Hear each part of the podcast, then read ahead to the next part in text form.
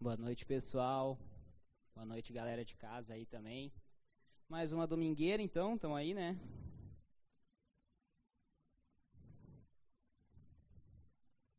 Hoje a gente vai continuar o nosso estudo lá na carta de Efésios, a exposição que a gente tem feito nessa linda carta aí nos últimos tempos, nos últimos cultos, né?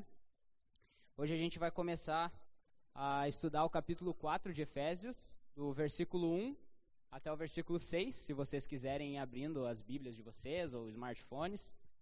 É, a gente não vai ler agora, a gente vai ler um pouquinho mais para frente, eu quero dar uma introduçãozinha ainda antes, mas hoje a gente vai falar um pouco sobre a unidade do corpo de Cristo. Então, para começar, eu queria dar uma relembrada no que a gente já tem visto do contexto geral da carta de Efésios, né? que foi uma carta escrita pelo apóstolo Paulo, conhecido como o apóstolo dos gentios, né? E o destino dessa carta foi a igreja de Éfeso, uma igreja que ele mesmo fundou. E essa carta ela foi escrita mais ou menos uns 10 anos depois da fundação dessa igreja, enquanto Paulo cumpria a pena em Roma, por causa da fé dele. Basicamente, a gente tem visto Paulo escrevendo na carta que a ação da redenção que foi trazida para nós pela Trindade, ela revela uma união entre gentios e judeus. Ou seja, gentios, todo aquele que não é judeu, que no Antigo Testamento não tinha acesso a Deus, agora tem por meio de Jesus Cristo e a obra que foi feita lá na cruz. Então, esse é um contexto geral né, que a gente vai ver da carta. E eu gostaria agora de ler Efésios, capítulo 4, versículos 1 a 6. Eu vou ler na versão NVI, quem quiser me acompanhar aí.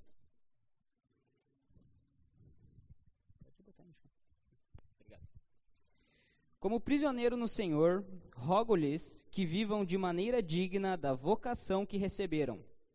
Sejam completamente humildes e dóceis, e sejam pacientes, suportando uns aos outros com amor façam todo o esforço para conservar a unidade do Espírito pelo vínculo da paz. Há um só corpo e um só Espírito, assim como a esperança para a qual vocês foram chamados é uma só. Há um só Senhor, uma só fé e um só batismo. Um só Deus e Pai de todos, que é sobre todos, por meio de todos e em todos. Vamos orar então, para começar esse tempo? Deus, muito obrigado, Pai, porque apesar das circunstâncias que a gente tem vivido, dessa pandemia, dessa doença, é, o Senhor ainda é, nos capacita de estar aqui juntos, reunidos para louvar o Teu nome, para engrandecer o Teu nome, para trazer toda a glória ao Senhor. E eu quero te pedir agora que o Senhor esteja iluminando para nós é, isso que o Senhor deixou escrito nessas, nessa carta ao povo de Éfeso a partir do apóstolo Paulo, Pai, que a gente esteja entendendo aqui o que o Senhor quer dizer para nós e não o que eu tenho para dizer, Deus. Em teu nome, é isso que eu te peço. Amém. Beleza. Então, a partir desse contexto geral aí que a gente viu da carta de Éfeso, vamos começar a estudar esse bloco pequeno de textos aqui do versículo 1 ao 6. Para começar a introdução, eu gostaria de focar só no versículo 1. Então eu vou começar com essa primeira frase que Paulo traz: como prisioneiro no Senhor. Olha que interessante. Esses detalhezinhos normalmente a gente pula, né? Tipo, como prisioneiro no Senhor. Beleza, a gente já sabe que Paulo estava preso em Roma. Mas o que, que quer dizer como prisioneiro no Senhor? Não quer, não é só mais a informação de que Paulo está preso. Mas prisioneiro no Senhor quer dizer que Paulo estava preso, por quê? Porque ele era um servo fiel, porque ele tinha um compromisso com Deus e porque ele era submisso a Deus e vivia uma vida de integridade. Por isso, Paulo estava preso, senão ele não estaria preso. A prisão de Paulo demonstra o caráter de Paulo, demonstra a vida espiritual de Paulo. E a partir dessa prisão, a partir dessa, de dessa demonstração da espiritualidade dele, Paulo ele faz um pedido, mas se vocês veem ali, ele está falando rogo-lhes. Essa palavra, ela é forte, ela não é só um pedido. mas é uma súplica. Ele está pedindo com força, ele quer muito que as pessoas, ele está quase implorando para que as pessoas façam algo. Beleza, mas o que, que ele está pedindo? O que, que ele está implorando? Continuando no texto, a gente viu que vivam de maneira digna da vocação que receberam. Ou seja, ele está falando que tem alguma vocação aí e que a gente tem que viver dignamente dessa vocação. Mas e aí, qual que é essa vocação que Paulo está trazendo para o povo de Éfeso? Para a gente entender um pouco melhor essa vocação, eu quero abrir dois textos aqui, vocês não precisam procurar, eu vou projetar. Primeiro texto é na carta de Efésios mesmo, a gente já estudou ele, capítulo 1, versículos 13 a 14. Vou ler. Nele, quando vocês ouviram e creram na palavra da verdade, o evangelho que os salvou, vocês foram selados com o Espírito Santo da promessa, que é a garantia da nossa herança, até a redenção daqueles que pertencem a Deus para o louvor da sua glória. Tá. Aqui a gente está vendo a quem pertence essa vocação. Todos aqueles que são selados com o Espírito Santo. Quem é selado com o Espírito Santo? Aquele que crê na palavra da verdade. Então, essas são as pessoas que receberam essa vocação. Agora, que vocação é essa? Quem deu essa vocação para nós? Então, vamos ler 1 Tessalonicenses, capítulo 2, versículos 11 e 12. Pois vocês sabem que tratamos cada um como um pai trata seus filhos, exortando, consolando e dando testemunho, para que vocês vivam de maneira digna de Deus, que os chamou para o seu reino e glória. Quem os chamou? Deus. Para quê? Para o seu reino e glória. Então, todo o cristão, todo aquele que diz crer na palavra do Evangelho, na ação da Trindade redentora na cruz, tem um chamado de viver para o reino de Deus com o objetivo de glorificar o seu nome. Então, esse chamado que nós temos deve ser vivido de maneira digna. Aí pode surgir a pergunta: como que a gente faz isso? Como vivemos de maneira digna da vocação que nos é dada por Deus? E essa vai ser a primeira parte do nosso estudo, que vai estar tá focando os versículos 2 e 3. Então eu vou reler esses dois versículos, Efésios 4, 2 e 3, para estar tá bem fresco na nossa memória e a gente vai dando uma olhada por cima depois. Então, versículo 2: Sejam completamente humildes e dóceis, e sejam pacientes, suportando uns aos outros com amor. Façam todo o esforço para conservar a unidade do espírito pelo vínculo da paz. Olha que interessante. A gente tem é, Paulo dizendo que nós temos que viver de maneira digna dessa vocação que a gente recebeu de Deus. E logo depois, ele já nos dá formas práticas de como fazer isso. Que formas são essas? Sejam completamente humildes, dóceis, pacientes e suportem uns aos outros com amor. Interessante desse suportem uns aos outros é que normalmente a nossa ideia de suportar é quando, por exemplo, a gente conhece uma pessoa que é chata e a gente tem que suportar essa pessoa em amor. Apesar dela ser chata, eu vou tentar manter uma amizade com essa pessoa. Não é essa ideia que Paulo está trazendo aqui. Não é isso que essa palavra significa. Suportar é como tu elevar o outro. É tu ser um apoio para o outro.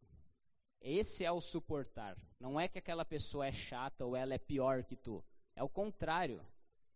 Eu sei da minha igualdade do meu irmão e mesmo assim eu vou elevar ele, eu vou ser um apoio para ele. Esse é o suportar que Paulo está trazendo aqui. Então, essas são as características práticas que Paulo está trazendo: humildade, doçura, paciência, suporte barra apoio uns aos outros. A partir do momento que eu entendo a mensagem do Evangelho, agora eu não tento mais ter essas questões porque somente a Bíblia está me dizendo isso. Eu não tento viver essas coisas praticamente na minha vida somente porque a Bíblia está dizendo isso mas eu faço isso porque eu quero glorificar o nome de Deus. E essas atitudes, elas devem ser uma obrigação na minha vida. Toda atitude que vai glorificar a Deus tem que estar presente na minha vida. Eu vou dar alguns exemplos práticos que eu vi esse ano aqui na Aliança Bíblica de Novo Hamburgo. Para quem não sabe, eu comecei a, o estágio aqui esse ano. Então, eu não sei como é que era antes, não tenho, tenho talvez uma mínima ideia das coisas que aconteciam antes, mas eu quero falar o que eu tenho visto esse ano. De cada um desses aspectos que Paulo trouxe aqui no versículo 2. Por exemplo, ele começa falando sobre humildade e doçura. Eu tenho que passar os fins de semana aqui, porque eu não sou aqui de Novo Hamburgo. Eu, fico, eu venho para cá sexta e vou embora no domingo ou na segunda, depende do dia. Eu, já, eu tive um período de estágio de cinco semanas aqui, que eu não sei se você sabe, mas eu fiquei morando lá na sala do Roger, lá em cima. E eu vi a humildade e a doçura de vocês. As pessoas que me recebem em suas casas, me dando comida, me dando banho, enfim, me dando condições. As pessoas dando seu tempo. Eu vi pessoas, talvez que não me receberam em suas casas, mas que se preocuparam comigo, que vieram falar comigo como é que eu estava, que vinham pedir é, se eu precisava de alguma coisa. Eu ganhei tanta comida no tempo que eu estava aqui que nem cabia na geladeira lá dentro, vocês têm noção. Então, isso é o corpo de Cristo demonstrando humildade e doçura, preocupação com o outro. E eu vi isso em vocês eu estou aqui de coração grato falando isso, que vocês são um exemplo para mim nisso. Segundo, paciência. Todos nós temos vivido uma mesma situação, que é o que? Coronavírus, pandemia. Início do ano nós tínhamos muitos planos. Até a Bienal ia rolar aqui, né? Imagina a organização de evento que tinha, organização de, sei lá, é, datas marcadas, enfim. Todo mundo foi paciente o suficiente de entender a situação e compreender as mudanças que estavam sendo feitas na igreja. E, sei lá, quando a live não estava funcionando direito lá no início, sempre tinha alguma coisinha que estava ruim. No início era lá na casa do Roger, só com ele e a Vanusa tocando um violãozinho. Hoje em dia, olha só tudo de equipamento que a gente tem. Todo mundo foi paciente para chegar até aqui. Todo mundo foi paciente auxiliador de talvez é, mostrar pontos onde a pandemia, talvez a pandemia nos mostrou esses pontos, de que a gente precisava de melhoria e mudanças. E a gente tem alcançado essas melhorias em várias áreas. Mais um ponto que a Aliança Bíblica de Novo Hamburgo tem sido um exemplo: paciência. Suporte, suportando uns aos outros com amor. Que a gente tem visto agora, sei lá, uma galera aí pegou Covid aqui na igreja. Claro, né? Agora já estão de boa, já estão curados, já estão quarentenados, né? E nós temos o Fernando Klaus, por exemplo, que passou por, por essa situação do câncer dele, que teve que fazer a cirurgia. E eu vi as pessoas apoiando umas às outras. Eu vi gente saindo aqui do ensaio do louvor e indo para o hospital passar a noite com o Fernando Klaus. Eu vi gente preocupada, fazendo oração, fazendo grupo de oração, enfim, pelas pessoas que estavam em suas casas em quarentena pelo Covid. Então isso é suportar um ao outro. É tu olhar para essa pessoa em amor e auxiliar ela naquilo que ela precisa. Então sim, a BNH tem mais um ponto positivo aí que tem sido um exemplo, legal. Só que tudo isso são pontos positivos que a Aliança Bíblica de Novo Hamburgo tem. Quais são os pontos negativos? Cada um tem que olhar para alguma situação e ver quais são os pontos negativos da aliança bíblica. Onde eu, Vitor, não tenho sido humilde, não tenho sido dócil, não tenho sido paciente, não tenho suportado o meu irmão. Em que áreas isso está ruim? Em que áreas eu posso melhorar isso? Nós temos muitos pontos positivos, então vamos olhar para esses pontos positivos e, baseado neles, tentar melhorar naqueles que são os negativos. Tá. Beleza. A gente tem que viver dessas paradas tudo, humildade, doçura, blá blá blá. A gente viu que a gente já tem feito isso, de certa forma. Mas por quê? Por que, que eu tenho que fazer isso? vamos ler o versículo 3 que a gente vai entender um pouquinho disso. Façam todo o esforço para conservar a unidade do espírito pelo vínculo da paz. Olha que interessante. Aqui a gente chega talvez no ponto chave desse texto. A gente chega no miolo desse texto. Nós temos que conservar a unidade do espírito pelo vínculo da paz. Nós, quando somos selados pelo Espírito Santo, nós somos inseridos em uma família. Nós somos inseridos em um corpo, que é o corpo de Cristo. Quem é esse corpo? A Aliança Bíblica de Novo Hamburgo? Não. Todos os cristãos do mundo que já existiram, que vão existir e que existem. Esse é o corpo de Cristo. E esse corpo de Cristo, ele deve viver em união. Isso a Bíblia está nos dizendo, que o corpo de Cristo deve ser unido. Mas o interessante é que essa união ela deve ser conservada. Ou seja, ela não é automática. A partir do momento que eu me tornei do corpo de Cristo, agora eu sou unido com a minha família, sou, nós somos um, nós somos muito unidos. Não, não é assim que funciona. Então ela deve ser conservada. Como é que ela é conservada? Pelo vínculo da paz. Está ali no versículo 3. Então todas essas atitudes que Paulo demonstrou ali em cima e muito mais, são atitudes que conservam a unidade do espírito, porque elas também conservam a paz. São atitudes que trazem paz, são atitudes que trazem união. Mas o mais interessante de tudo isso é o início do versículo 3. Ele começa falando assim: façam todo o esforço. Olha que legal. A unidade do espírito, conservar essa unidade, é uma atitude de responsabilidade individual. Todo mundo, eu, o Roger, o Chris, o Yergen, todo mundo tem que se esforçar para ter atitudes de paz que conservem a unidade do espírito.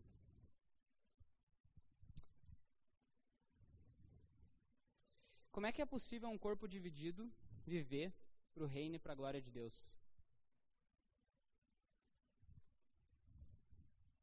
É meio difícil.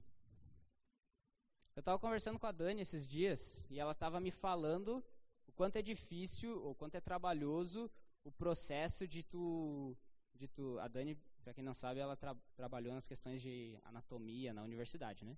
E ela estava me mostrando, me contando como era trabalhoso essa questão de tu manter um corpo preservado para o estudo. Por quê? Porque aquele corpo está morto. Ele vai apodrecer naturalmente. Então tu tem um trabalho de manter ele preservado. E que é um, uma coisa que dá trabalho e demanda tempo, pelo que a Dani me contou. Tudo isso porque tem uma parte ou algumas partes daquele corpo que não está funcionando. Então todo ele não funciona. Qual que é a utilidade de uma perna que foi arrancada? Nenhuma. Ir para Fevale, para Unicinos, essa vai ser a utilidade dela. Então, uma perna que foi arrancada não tem utilidade nenhuma. Essa perna ela tem que estar ligada ao corpo para ela funcionar. E quando eu mantenho a união do corpo, eu tenho um corpo funcional. E da mesma, da mesma forma funciona o corpo de, de Cristo. Se nós pregarmos a divisão, nós não vamos glorificar a Deus. Nós não vamos viver para o reino dele. Nós devemos ter atitudes que preguem a união. Pensando nisso, então, a gente entra na última parte do nosso estudo, do texto, né? São os versículos 4 até o 6. Como que essa união que deve ser mantida por nós, que a gente viu agora, ela reflete a unidade de Deus. E para isso, a gente vai fazer a anatomia do corpo de Cristo. Aqui, a gente vai dar uma dissecada no corpo de Cristo, entender como é que ele funciona. Beleza? Mas antes disso, eu vou ler os versículos 4 a 6. Há um só corpo e um só espírito Assim como a esperança para a qual, a qual vocês foram chamados é uma só. Há um só Senhor, uma só fé e um só batismo. Um só Deus e Pai de todos, que é sobre todos, por meio de todos e em todos. Então, a partir dessa demonstração linda aqui que nós temos da funcionalidade da Trindade, a gente pode fazer essa anatomia do corpo de Cristo. Vamos começar. Primeiro, no versículo 4, ele diz que há um só corpo. Quem é esse corpo? Nós já falamos. Os cristãos. Todo aquele que crê em Cristo, que é selado pelo Espírito Santo, ele faz parte do corpo de Cristo. Então, esse corpo é formado por nós, cristãos. E depois ele continua dizendo, ele fala no 4, que há um só corpo e um só espírito. Então, esse mesmo corpo, ele é habitado pelo mesmo Espírito, ele possui o mesmo Espírito, que é o Espírito Santo. Mas olha que interessante. Como isso demonstra que a união do corpo é muito mais profunda do que a gente normalmente pensa. A união do corpo, ela não está diretamente ligada à afinidade. É normal eu ter mais intimidade com uma pessoa do que outra. Isso não quer dizer que eu tenho que tratar mal aquele que eu não tenha intimidade ou que eu, tenha, ou que eu não deva amar ele. Isso são outras, outras, é, outros assuntos. Mas agora, a minha união é pelo fato de que eu e você, que também é selado pelo Espírito Santo, possuímos o mesmo Espírito. Então, essa não é uma união de sentimento, é uma união espiritual que vai envolver sentimentos também. Mas nós somos unidos pelo Espírito Santo.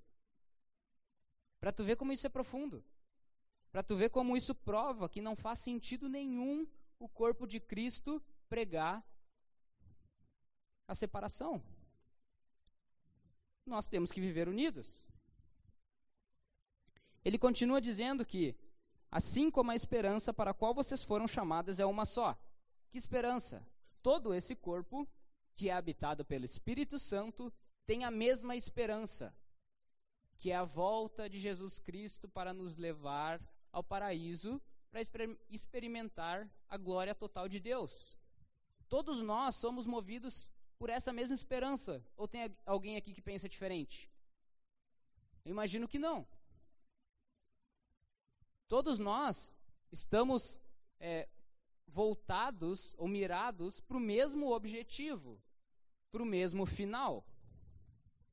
Isso comprova, mais uma vez, que nós somos unidos. No versículo 5, ele fala que há um só Senhor. Então todo esse corpo é liderado pelo mesmo Senhor, que é Jesus Cristo. Então, além de nós todos fazermos parte do mesmo corpo, termos o mesmo Espírito, Espírito Santo, nós todos temos como exemplo supremo Jesus Cristo, a mesma pessoa. Todos nós temos a salvação e o perdão dos pecados pela obra de Jesus Cristo na cruz.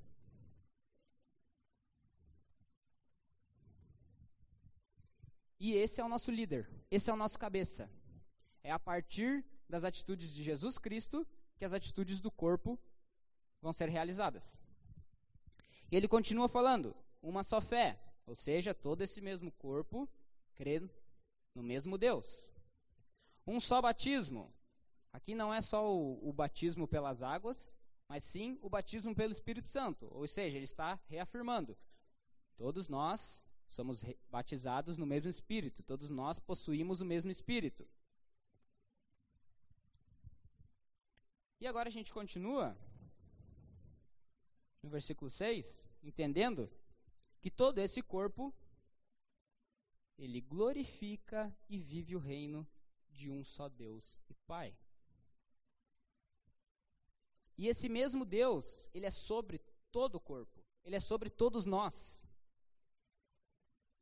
E ele é por meio de todos nós, ou seja, nós refletimos a imagem de quem ele é e ele é em todos nós. O Espírito Santo, que está em mim, está em você. Todo o corpo adora o mesmo Deus. Todo o corpo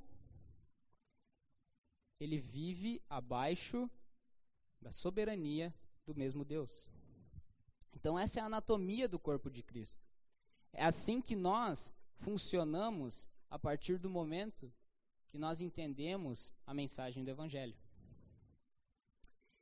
Então a unidade da igreja reflete quem Deus é e o seu reino e assim nós podemos cumprir o chamado que recebemos de Deus, que é o quê? Viver para o seu reino e dar toda a glória a Ele. Concluindo então, nosso entendimento desse texto, a gente tem que entender que como cristão, a gente não, não é que a gente precisa conservar a unidade do corpo. A gente deve conservar a unidade do corpo. A gente deve buscar agir de forma humilde, dócil, ser paciente e suportar e apoiar uns aos outros. E assim a gente vai poder viver essa união maravilhosa que Paulo está nos mostrando aqui.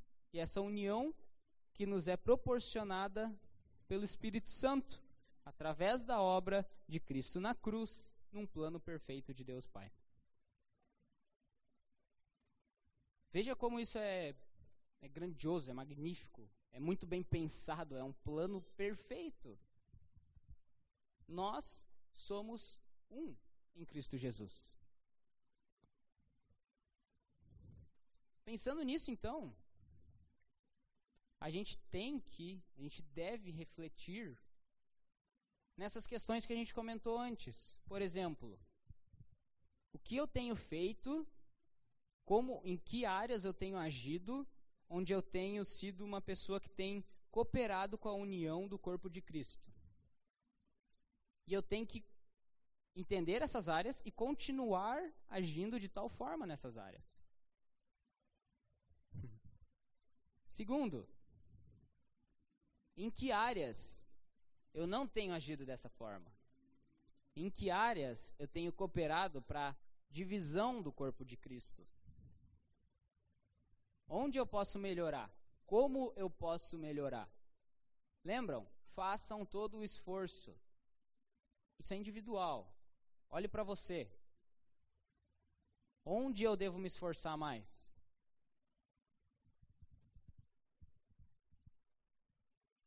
E entrando um pouco mais a fundo, talvez, nesse quesito, eu gostaria de trazer agora algumas imagens para a gente refletir, tá?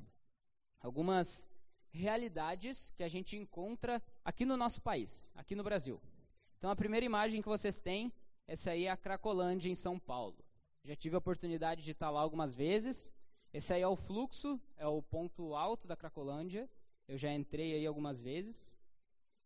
Com, obviamente, não sozinho, né, com uma missão inteira que tem trabalhado lá na Cracolândia há muitos anos. Eu não vou nem tentar explicar para vocês o que é a Cracolândia, porque é só quem viu sabe. O negócio é terrível. É terrível. Assim, ó, tu encontra lá o ser humano no, no ele chegou no fundo do poço e cavou mais. É terrível, é terrível. Não tem outra palavra. Se você quer saber como é a Cracolândia, entre em contato com a Missão Sena e vá lá, porque eu não sei te dizer não. Segundo, Carnaval, Rio de Janeiro. Temos aqui uma imagem que ficou famosa do carnaval do ano passado, acho que foi, ou desse ano, não sei, que é Satanás matando Jesus Cristo. Né? Acho que foi a Gaviões da Fiel que representou isso.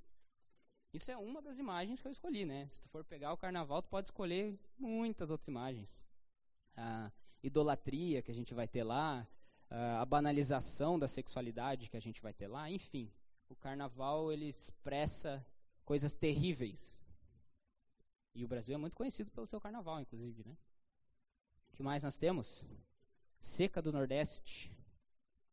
Também tive a oportunidade de, ficar, de estar um tempo no interior do Piauí. Eu vi um pouco o que, que é. Se... Eu vi só, né? Porque eu tinha água, eu tinha tudo. Eu não passei o que eles estavam passando. É terrível. Eu não imagino o que é viver uma vida nessa situação.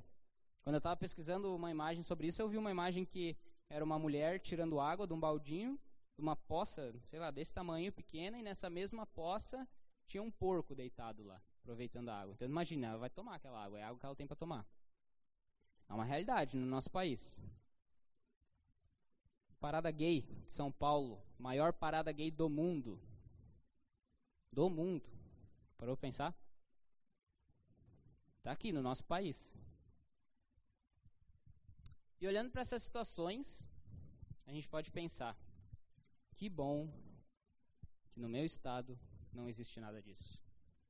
Que bom que o Rio Grande do Sul é um lugar bom para viver.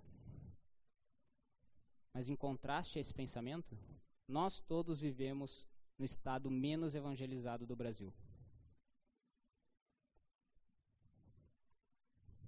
Pouco mais, índices do Rio Grande do Sul. Aqui existe a janela da polenta, na Serra Gaúcha, que é uma janela que representa algumas cidades menos evangelizadas, não do Brasil, do mundo. Algumas cidades menos evangelizadas do mundo estão aqui no Rio Grande do Sul. Aqui, ó, uma hora e meia, duas horas de carro de nós. Olha, olha que chocante essa segunda. No Brasil, só no Brasil, existem 11 cidades com 0% de presença cristã. Nove delas estão aqui no Rio Grande do Sul. Nove de 11 no país inteiro, que é do tamanho de um continente. 9 de 11 aqui no Brasil. É assustador. Nós temos a menor taxa de crescimento evangélico do Brasil. Nós temos 4, alguma coisa por cento, enquanto todos os outros estados estão na média de 7 a 9%. Nós temos a maior taxa de crescimento de espiritismo, religiões africanas e secularismo do Brasil. E nós não temos nenhuma Cracolândia aqui. Nós não temos nenhuma realidade tão assustadora como um carnaval, como uma seca. Mas esse é o estado que a gente vive. Por que, que eu estou falando isso? Sendo que a gente veio falando de unidade do corpo de Cristo. O que, que isso tem a ver?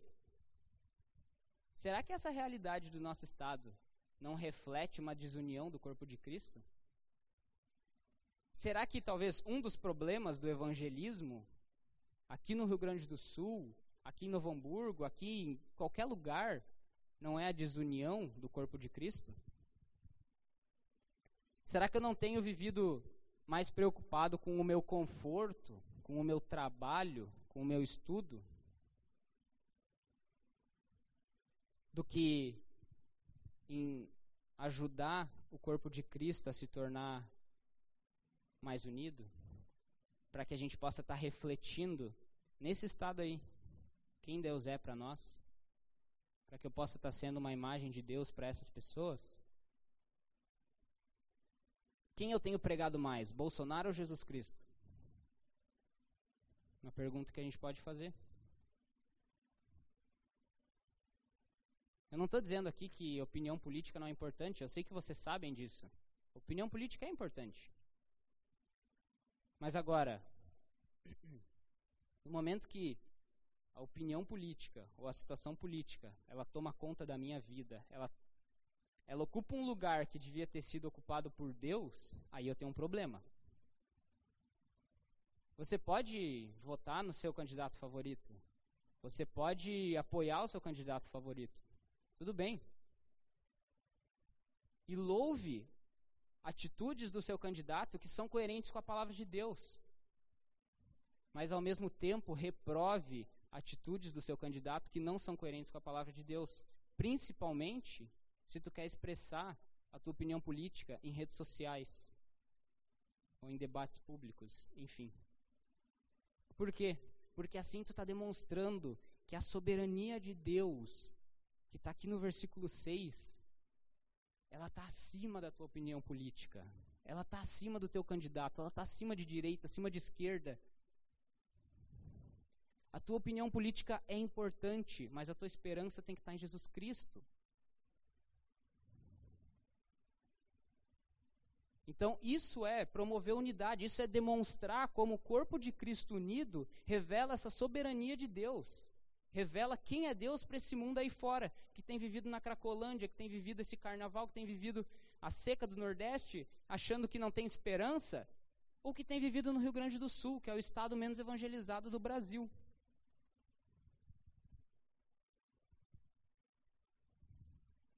Então, essa é a frase que nós temos que pensar. Que a notícia mais triste do nosso dia não seja que o Trump perdeu, mas que nós vivemos no estado menos evangelizado do Brasil. E que nas comunidades que nós vivemos, aqui em Novo Hamburgo, em Sapiranga, em Porto Alegre, enfim, existe uma massa de pessoas caminhando direto para o inferno. E que eu tenho responsabilidade nisso. Que todos nós temos responsabilidade nisso. E que a desunião do corpo de Cristo é demonstrada em situações como essa. Então era isso que eu queria trazer para a gente refletir hoje, a partir da, da, palavra de Deus, através de Paulo. E eu queria orar para encerrar. A, equipe de louvor pode vir já. Deus, muito obrigado, Pai, porque nós temos a oportunidade de viver uma união que só é dada por Ti através do Teu Espírito, Deus.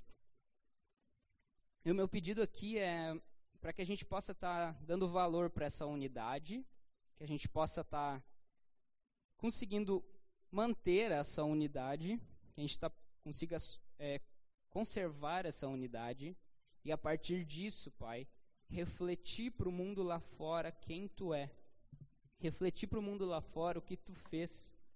E, e o que nós somos a partir de Ti, Pai. Que eu não tenho mérito nenhum em salvação e que só por meio de Ti eu posso chegar a Deus e desfrutar da glória dele para sempre lá no futuro, na eternidade, Deus. Te peço que o Senhor abençoe essa semana que vai começar e também esse nosso restinho de fim de semana, Deus. Em teu nome, amém.